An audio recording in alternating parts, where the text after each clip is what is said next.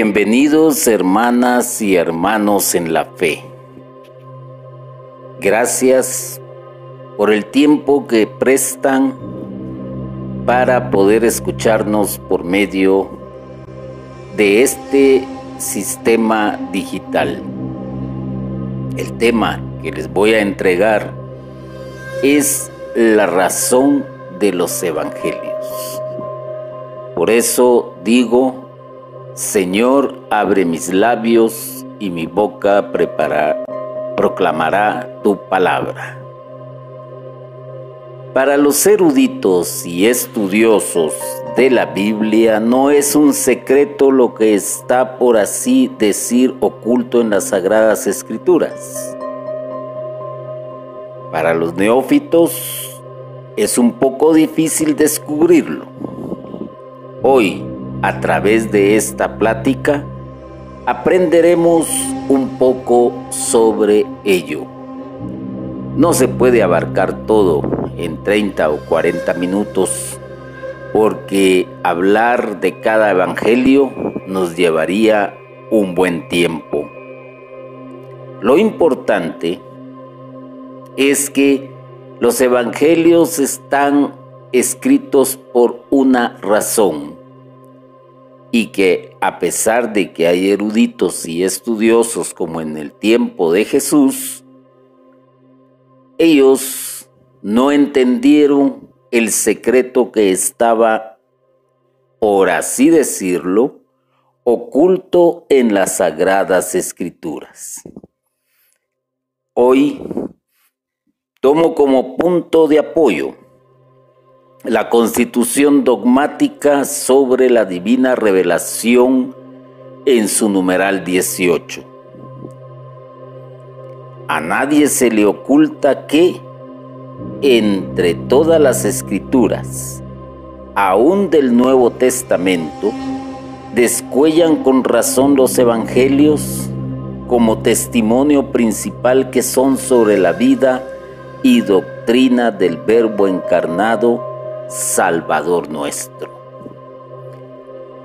Aquí se entiende, sin tanto preámbulo y sin tanta darle vuelta al asunto, que los evangelios nos van a ayudar a entender, a comprender y por así decirlo, el testimonio principal que es la vida y la doctrina de Jesucristo, nuestro Salvador. Por ello es que Jesús dijo en una ocasión, escudriñad las escrituras, pues ellas hablan de mí.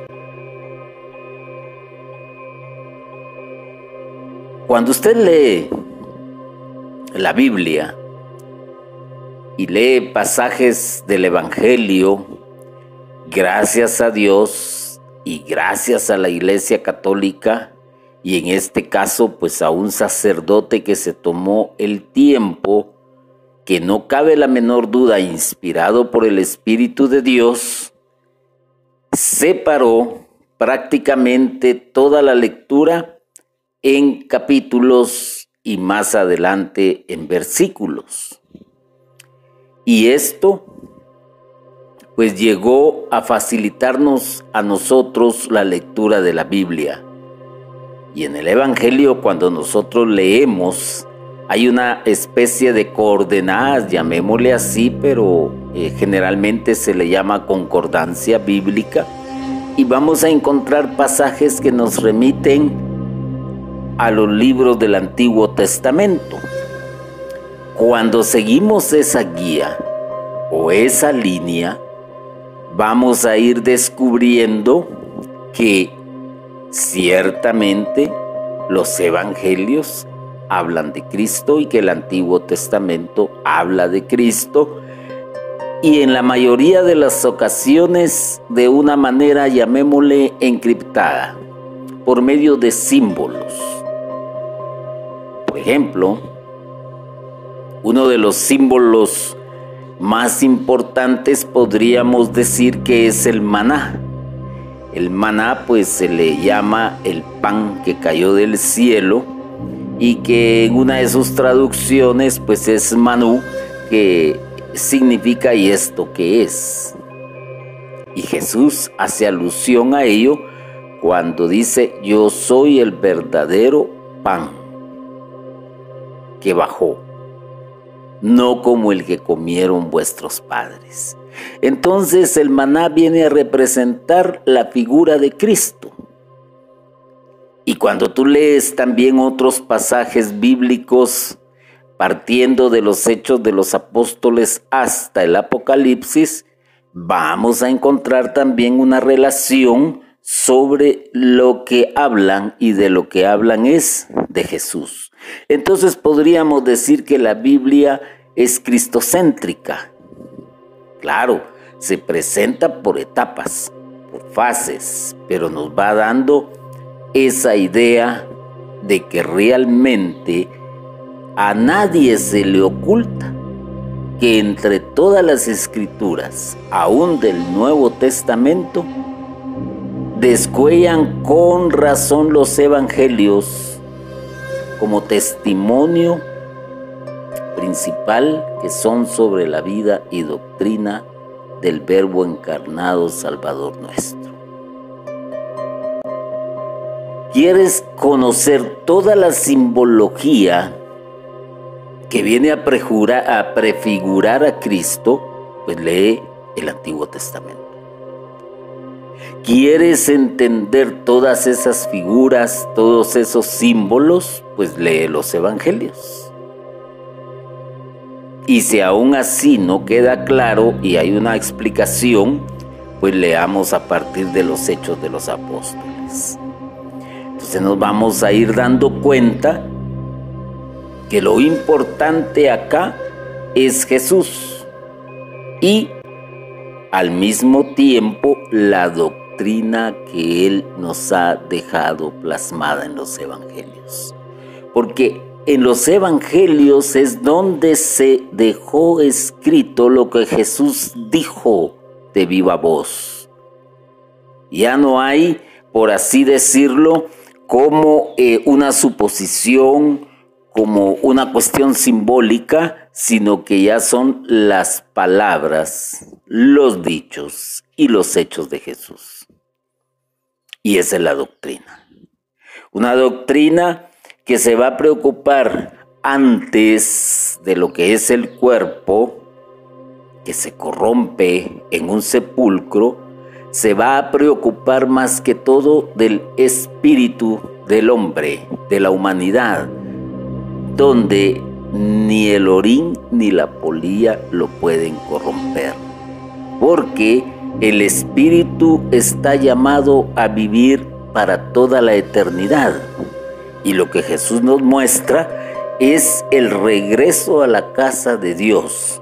Pero para ello, pues hay que entender la doctrina de Jesús, hay que entender lo que es, lo que Él quiere, y lo que Él quiere es que se haga la voluntad del Padre. Es la única manera, no hay otra. Y es aquí en la tierra donde se tiene la oportunidad de escoger el bien o de escoger el mal, de escoger el camino angosto o el camino ancho. Lamentablemente a veces estas palabras se toman tan literalmente que lo estamos viendo como una oportunidad únicamente material, ¿ya?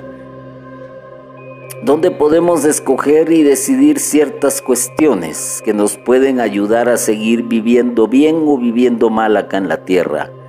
Pero el sentido más exacto es que estos caminos que se presentan, uno es el de la vida y otro es el de la muerte, pero eternamente. A veces es difícil entenderlo si no se entiende muy bien el contenido de las sagradas escrituras. Y gracias a Dios, pues hay personas que se han dedicado a estudiarlas. Ahí tenemos a los teólogos, tenemos a los sacerdotes, tenemos laicos que se han preocupado para estudiar las escrituras y lo han hecho bajo los pilares esenciales, que es el magisterio de la iglesia, que es la sagrada tradición y las sagradas escrituras. La iglesia ha mantenido y siempre donde quiera y sigue manteniendo que los cuatro evangelios tienen un origen apostólico. Y esto no es casualidad, no es porque se quiso o como decimos porque se dio la gana, no. Es por el contenido que fue, si hablamos de los evangelios directamente, que fue trasladado de viva voz por medio de los apóstoles, aquellos hombres que convivieron con Jesús que estuvieron con Él en las buenas y en las malas, en las alegrías y en las tristezas, que escucharon de viva voz las 24 horas del día, si así se quiere entender, la doctrina de Jesús. Él les fue enseñando, Él los fue guiando y Él los fue educando. Y ellos, a su vez, por la sagrada tradición, lo fueron trasladando de voz a voz, de viva voz. Por eso es que el primer evangelio se escribe más o menos 30 años después de Jesucristo. No vaya a creer usted, hermano y hermana, y esto lo digo no por los eruditos en la materia, sino por los que apenas se inician en el entendimiento y el estudio de la Biblia. Que a la par de que Jesús iba, venía y así había una bitácora. No, no es así. Esto se escribió hasta después y tomes en cuenta algo muy importante de lo que dice el Evangelio según San Lucas. Si no me equivoco, y si no, pues usted me corrige o lo corrige eh, más adelante, pero lo más importante es que dice, yo les voy a contar las cosas tal y como sucedieron. ¿Y por qué lo hizo? Porque hizo investigaciones, buscó los testigos y estos a su vez le fueron trasladando todos los conocimientos que poseían. Podríamos decir, tal vez sin temor a equivocarnos, que entre todas las personas que probablemente con las que él tuvo contacto, que hizo una labor, llamémosle, de investigación periodística, probablemente pues se consultó o platicó con la Virgen María, con algunos de los apóstoles, con gente del camino y con todos aquellos que tuvieron o conocieron a Jesús. Y por eso él traslada en el Evangelio la historia tal y como sucedió, incluyendo las generaciones de José y de la Virgen María, para demostrar también de que el origen de Jesús era del origen de David, de la raíz de Jesé. Entonces, por eso la iglesia sostiene que es de origen apostólico y no lo podemos contradecir, porque ¿quién más podría eh, trasladar fiel y exactamente cada uno de los acontecimientos y cada una de las palabras que Jesús pudo haber dicho, pero tómese en cuenta algo, no se perdió el estilo que tenía cada uno de los que escribió los evangelios. Juan mantuvo su estilo, claro está que él se enfocó más en el aspecto teológico, en la simbología. vino otro que escribió también eh, el Evangelio, San Mateo, y él lo escribió desde su propio estilo, desde su propia perspectiva, y al igual que Lucas, y al igual que San Marcos. Pero, ojo, no se perdió la centralidad. no se perdió la doctrina, no se perdió el estilo de vida de Jesús, no se perdió y eso es muy importante. Por eso es que la razón de los evangelios es una, es darnos a conocer la doctrina y la vida de Jesucristo, que es nuestro Salvador. Así que efectivamente lo que por mandato de Cristo predicaron los apóstoles, luego por inspiración del Espíritu Santo, ellos mismos y los varones apostólicos no lo transmitieron por escrito. Eso le llamamos nosotros una bendición. Eso le llamamos nosotros Dios se sigue manifestando. Eso le llamamos nosotros misericordia de Dios.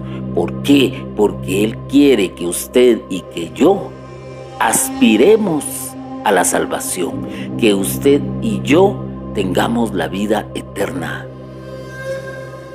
Pero para ello pues tenemos que conocer quién es el Hijo de Dios. ¿Cuál es la razón por la cual Él está, estuvo aquí en la tierra? Y esto lo hacemos únicamente leyendo las Sagradas Escrituras, a la luz del magisterio de la Iglesia, claro está, porque es de origen apostólico, porque Dios no cesa de manifestarse, no deja de seguir comunicándose con la humanidad. Póngase usted a pensar cuántos años hace que se escribió la Sagrada Escritura. ¿Cuántos años hace que se escribió el primer libro de la Sagrada Escritura? Los primeros cinco, que es donde está pues prácticamente la raíz de todo. ¿Y de qué nos hablan estos cinco libros primeros? De la salvación, de una promesa, de una alianza. Y, todos conocemos la historia, cómo Dios eh, se manifiesta a sí mismo, se hace presente en la historia del hombre cuando le habla a Abraham, pero antes de eso hay una gran promesa que se origina desde el mismo momento en que el hombre cae en desgracia. Y promete que va a venir alguien que va a aplastar la cabeza de la serpiente. Y que esta serpiente aún quizás en los últimos estertores de su vida va a alcanzar a morder el calcañar.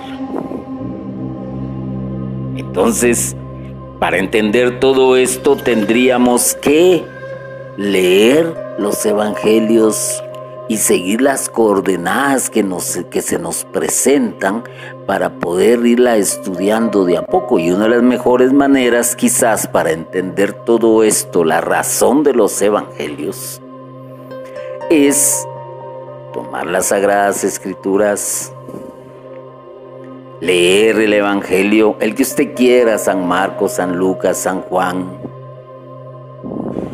San Mateo, el que usted quiera. Y comience por el capítulo 1, versículo 1. Y ahí va a encontrar ya los primeros literales, los que nos guían a otros pasajes bíblicos. Y detenerse a hacer un estudio, no simplemente a leer, no, a estudiar. Y aquí dije algo que también quizás a usted se le pasó por alto, pero fueron inspirados por el Espíritu Santo. Y por eso hay, es que hay una concordancia. Por eso es que hay una centralidad no se pierde el sentido bíblico, no se pierde eh, eh, el sentido de la salvación, no, no se pierde. Que esté explicado de diferente manera y que los desconocedores de las sagradas escrituras no lo entiendan, eso es otra historia. Porque para los neófitos, o sea, los novatos, los que principian, los que comienzan, los que desconocen, es un poco difícil entender las sagradas escrituras. Y por eso es que eh, yo trato hoy de explicarles un poco para que se metan en ese maravilloso mundo de las sagradas escrituras y entenderlo. Porque hay muchos que dicen, bueno, si este es un Dios de amor, porque hay guerras, porque hay odios, porque hay hambre, porque hay pobreza, porque hay violencia. Mm. Desconocimiento, definitivamente. Desconocimiento de la doctrina de Jesucristo. Desconocimiento del propio Dios, porque quien conduce a conocer a Dios es Jesús. Y el Espíritu Santo que fue enviado para que no nos quedemos solos hasta la segunda venida del Señor, es algo que hay que ponerle mucha atención porque solo el Espíritu entiende lo que el Espíritu habla. Y cuando lo digo de esta manera, es que para entender al Espíritu, tendríamos que ser seres espirituales donde tenemos que dejar de lado la razón, de lado la lógica y entenderlo desde la perspectiva del espíritu. Así de simple. Por ejemplo, le voy a poner este ejemplo que a muchos no les va a gustar, pero eh, nos encontramos ante una persona que es discapacitada en este caso pues que es sordo-muda, y ellos tienen una particularidad de comunicarse con las manos. Si yo soy un neófito en el asunto, por más señas que me hagan no le voy a entender absolutamente nada. Y va a aparecer otra persona que está en la misma situación y se van a comunicar con el lenguaje de manos de una manera rápida e increíble. ¿Por qué? Porque están en sintonía, porque conocen lo mismo. Por eso es que cuando un cristiano le habla a otra persona que desconoce y que solamente ha oído hablar de Jesús, solamente ha oído hablar de la iglesia, solamente ha oído hablar de la Biblia, nos va a mirar como animalitos raros y no nos van a entender absolutamente nada. Hasta tal vez que Él lo vaya entendiendo y comprendiendo. Así que el Espíritu Santo pues es gran actor de la vida de hoy. Y podríamos decir que como fundamento de la fe, a saber, el Evangelio tetramorfo, el hombre se identifica con Mateo, ya que su Evangelio destaca predominantemente sobre los demás por su intención de caracterizar a Jesús como el rey de los judíos y el Mesías profetizado por las escrituras. La palabra acá, porque también la iglesia utiliza un lenguaje por propio, eh, podríamos decir un lenguaje técnico para que nos entendamos un poco más. Por ejemplo, el médico tiene su propia manera de comunicarse con sus colegas, con sus colegas, hablan prácticamente el mismo idioma y utilizan palabras que ellos conocen muy bien lo que significa. Por ejemplo, usted puede decir, yo lo que tengo es un dolor de oídos, que ya no aguanto, que ya no soporto. Pero el médico viene y le podrá decir, mire, usted lo que tiene es una otitis cosa que quizás muchos no vamos a entender porque desconocemos el lenguaje técnico. Y lo mismo pues puede suceder con alguien que trabaje en el área estomatológica y que por ende le diga, mire, su problema es de endodoncia. Y nos deja prácticamente pensando eh, qué nos está diciendo. Peor si es peligroso, peor si me voy a morir, peor si, si ya no tengo cura. Estomatológico, pues es el odontólogo, y endodoncia, pues es eh, lo que muchos conocen como canalizar el nervio, extraer el nervio, ya ya traducido a un lenguaje. Entonces la iglesia tiene su propio lenguaje de comunicarse también con los conocedores y que, ojo, el neófito tiene que preocuparse por ir aprendiendo también ese lenguaje para que le sea más fácil la lectura de algunos documentos de la iglesia y, por qué no decirlo, también de la Biblia. Entonces, tetramorfo es una palabra que está formada de tetra, que es cuatro, y morfo, que es forma. Entonces son cuatro formas que se presentan a los evangelios y por eso el hombre se identifica con Mateo porque éste destaca, como ya lo dije anteriormente, a Jesús como el rey de los judíos y el Mesías profetizado por las escrituras como algo tangible, como usted y como yo, con forma humana. Y como Él se centra en esta línea, es por eso que el Evangelio de San Mateo pues se, se representa por medio de un hombre. En cambio, el Evangelio de San Marcos se va a identificar con el león porque su evangelio se caracteriza predominantemente por caracterizar la voluntad de Cristo. Recordémonos que eh, se le llama a Jesús el león de Judá. Ya, el, león representa fuerza, representa libertad, representa poder, representa eh, eh, guía.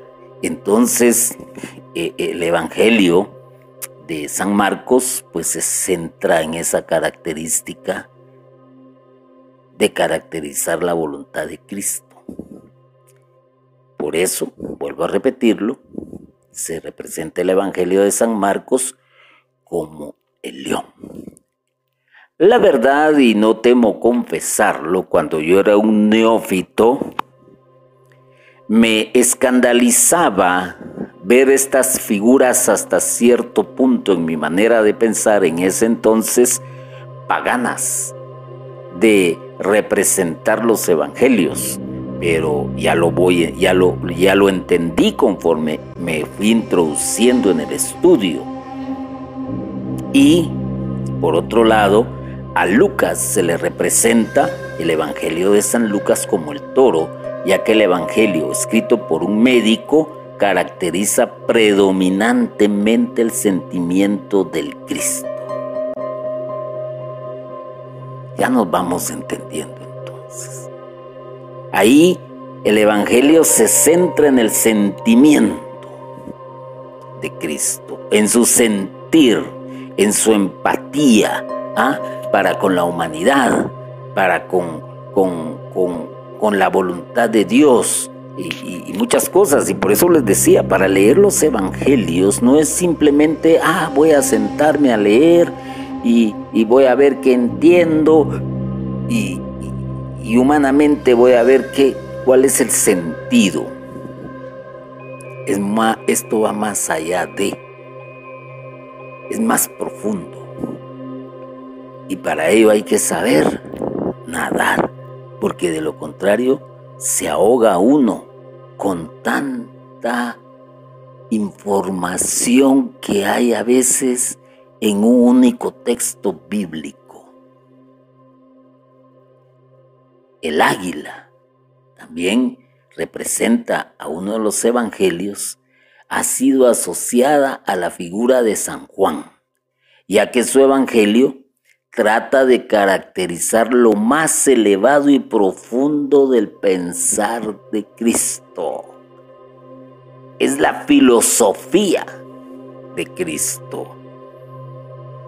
Es un pensamiento que nos saca de control, que nos hace ver las cosas de otra manera y no a la lógica del ser humano y al razonamiento del ser humano. Ahora se va entendiendo entonces la razón del por qué existen los evangelios, como que viene a ser, por así decirlo, la explicación al Antiguo Testamento, como se le llama. El testamento podríamos definirlo como uno solo. Jesús vino a hacer que se cumpliera la ley y no a abolirla.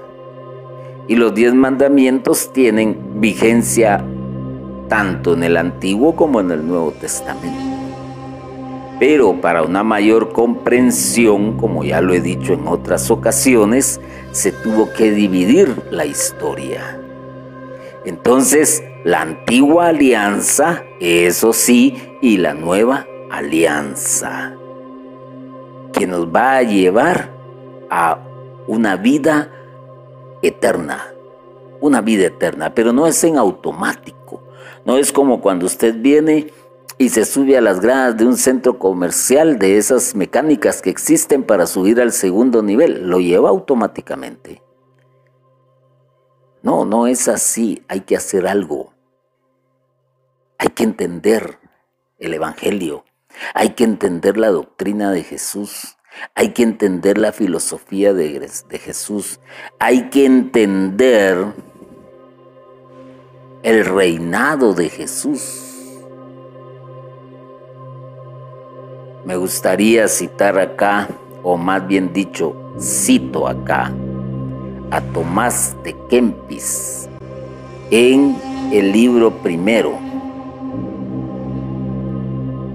y dice, más acaece que muchos, aunque a menudo oigan el Evangelio, gustan poco de él, porque no tiene, no tienen el Espíritu de Cristo. El que quiera entender plenamente y saborear las palabras de Cristo, conviene que procure conformar con Él toda su vida. Solo el Espíritu entiende al Espíritu. Es increíble, pero la gran mayoría, por así decirlo, y es una minoría lamentablemente, cuando asisten a misa, eh, se lo toman como en broma, como que no se lo toman en serio. Y hay quienes les es aburrido el escuchar la palabra del Señor. Recordémonos que generalmente se hacen tres lecturas el día domingo una que corresponde al Antiguo Testamento, otra que corresponde a los, al, al Nuevo Testamento y otra que corresponde a los Evangelios. Y claro está, todos sabemos que los Evangelios se leen eh, en un año por medio de lo que conocemos como ciclos el ciclo A, B, C y D. Eso quiere decir que hay un evangelio para cada año. Y como muchos ya tienen la costumbre de asistir a la Sagrada Eucaristía los domingos, pues las lecturas podrán coincidir. Y dicen, ah, ese pasaje ya me lo sé, eso ya lo escuché, y probablemente sea hasta cierto punto aburrido y desesperante más si el sacerdote pues no tiene la adicción necesaria para poderlo transmitir y que sea agradable a los oídos, entonces no les gusta. Y, miren, esto lo, lo hace ver Tomás de Kempis, no les gusta. Como vuelvo a decir, la gran mayoría quizás tanto así que cuando termina la lectura del Evangelio, pues se procede a la homilía. ¿Y qué sucede? Ya ni nos acordamos de qué trataba el Evangelio. ¿Cuántas veces no has escuchado tú, por ejemplo, la parábola del hijo pródigo? ¿Cuántas veces no has escuchado, por ejemplo, eh, eh, las diez vírgenes, eh, o que esperaban al novio, o aquella que tuvo que barrer la casa para poder buscar la moneda que se le perdió, o, lo de los leprosos, o ciertas lecturas del Evangelio que se leen en ciertas ocasiones muy particulares, como por ejemplo en la época de Adviento, en la época de Pascua, en la época de Cuaresma, y dice uno, pero si eso ya lo sé, eso ya, lo, ya, ya me lo leyeron. Un momento, un momento. Pero no gustas de él por una sencilla razón, porque no tienes el Espíritu de Cristo. Increíble. Hay que ponerle atención a esto. Porque la razón del Evangelio es darnos a conocer la vida y doctrina de Jesucristo. Escudriñad las sagradas escrituras porque ellas hablan de mí. ¿Y qué pasó con aquellos que eran doctores de la ley y que eran los eruditos? Porque a veces el mucho conocimiento también te puede perder porque te haces un todo y ya no aceptas más conocimientos o aprender y, crees que tienes la razón total en tu mano y desechas y crees que esa es la verdad absoluta y ellos no vieron, no vieron al Mesías, no entendieron la divinidad de Jesús no entendieron que eran al que había sido prometido y terminan cometiendo una barbarie. Así de simple. Y esto que mencioné también de, las formas humanas que se dan, no creamos que es algo nuevo, que, que, sirven para representar algo, para hacer una simbología, pues lee Daniel y lee Dan y Ezequiel y ahí te vas a dar cuenta. Entonces, conviene que procuremos conformar con el Señor toda nuestra vida. O sea, aprender de Él, seguirle a Él. A veces es incongruente. Yo sigo a Cristo. Momento. Tú sigues a tu comunidad, tú sigues a tu parroquia, tú sigues quizás aquel predicador que es buenísimo, aquel sacerdote que da excelentes homilías y vaya, se han habido buenos, el Señor ha suscitado muy buenos sacerdotes que hablan muy bien y transmiten mensajes bien directos. Excelente, hay predicadores laicos buenísimos, no lo vamos a negar. Y quizás tú confundes el seguirlos a ellos en su escucha en seguir a Cristo o porque asistes a la iglesia, o porque cumples con los ritos, o porque haces tus oraciones, o porque a veces te tomas el tiempo para leer las sagradas escrituras, o porque te embebes en, formarte y, empiezas a tomar estudios de, de, de eclesiología, de mariología, cristología. Perfecto, todo eso está perfecto porque es la manera en que Dios te va preparando para ir conociendo más. Pero aquí hay que hacer un alto y ponerse a pensar si realmente estás siguiendo a Cristo, cuánto has cambiado. Porque esa doctrina se tiene que hacer vida en tu vida. Es lo que le sucedió a los apóstoles. Ellos pasaban con Jesús las 24 horas del día. Ellos conocieron toda la vida de Jesús cuando estaba cansado, cuando sentía hambre, cuando estaba alegre. Y no creamos que Jesús no podía estar alegre. Eso no lo transmiten los evangelios por una sencilla razón. No es parte importante. Lo importante es la doctrina. Lo importante es lo que quieren transmitir acerca de la salvación del ser humano.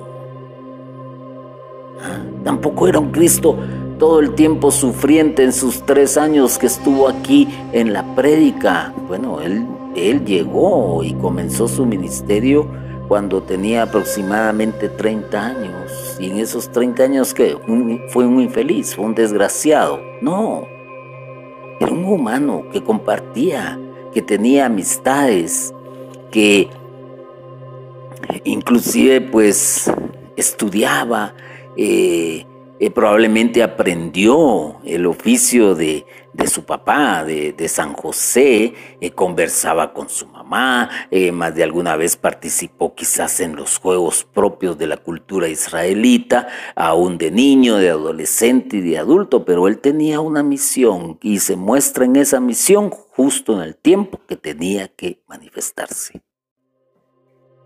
Y eso es lo que interesa la vida de Jesús en esos tres años, hasta que lo llevaron al patíbulo. Eso es lo que interesa.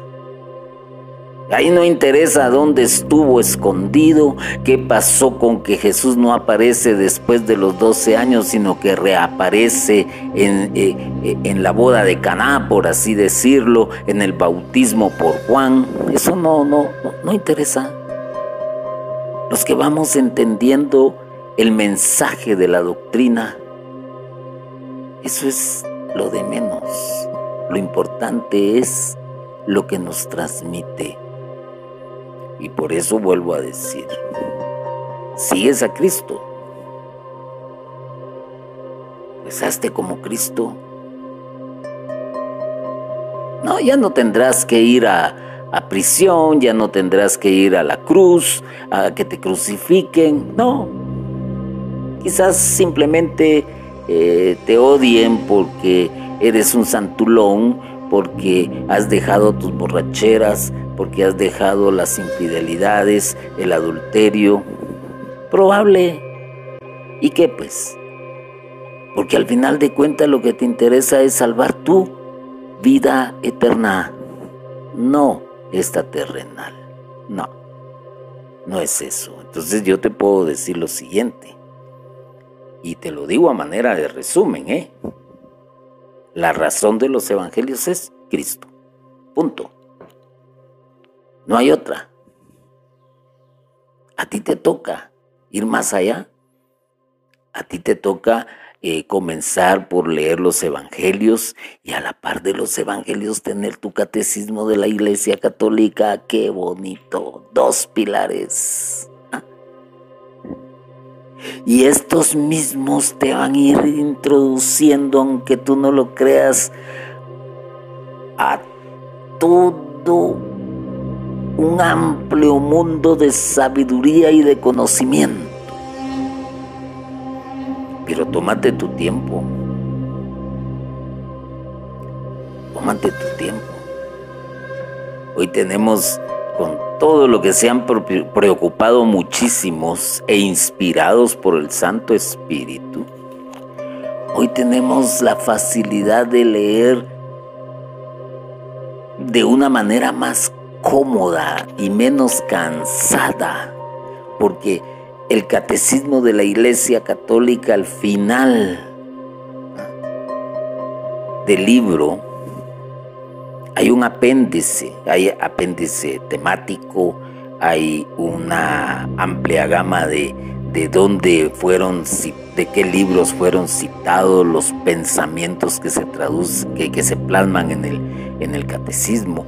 Y por si fuese poco, hay numerales que te trasladan a los documentos de la iglesia, Evangelino de Andy, eh, eh, por ejemplo, la de Iberbum, etc. Y entonces leyendo paso a paso vas a ir teniendo una comprensión, pero que no tienes idea.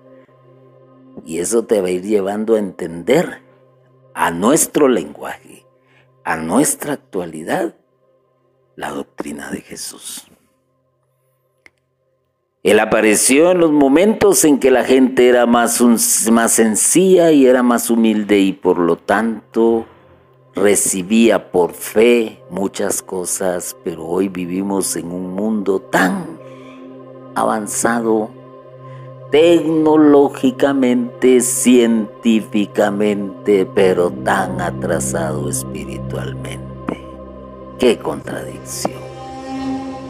Hoy nos asombra, por ejemplo, eh, la robótica, que ya con toda la tecnología existente, pues ya casi parecen seres humanos y hacen gestos y se ve hasta cierto punto una naturalidad en ellos. Estamos viendo lo de la inteligencia artificial, que es una especie de, de, de pensamiento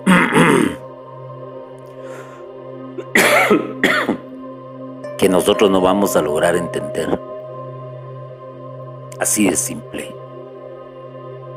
No lo vamos a lograr entender hasta que ya lo tengamos encima en su totalidad. Pero hoy tú, tienes, por ejemplo, un smartphone, smart TV, ¿ah? smartwatch. Solo la palabra smart está diciendo inteligente y no es porque piense por sí mismo, sino por la facilidad con que puede hacer las cosas y la velocidad. Hoy te pones a un canal de televisión, por ejemplo, y ves con un clic en tu control remoto o simplemente por medio de un comando de voz ve la información de la película, quiénes son los actores, cuánto dura la película, de qué trata la película y si te apetece eso más el thriller, pues la miras.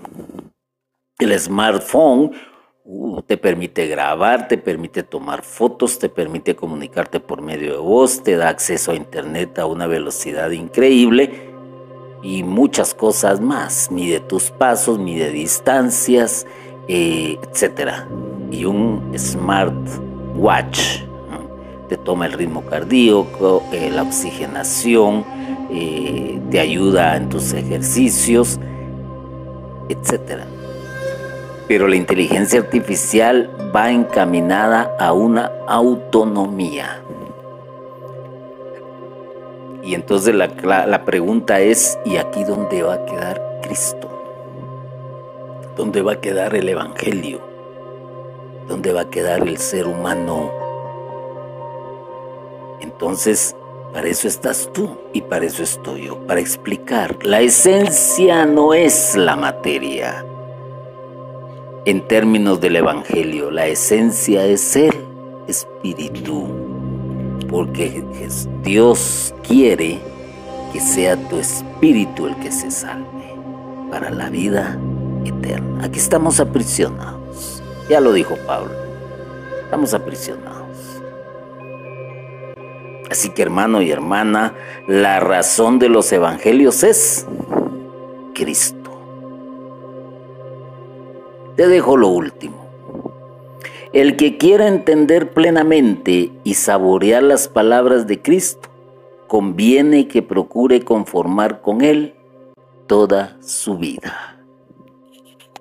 Bendito y alabado sea Jesucristo por siempre. Amén.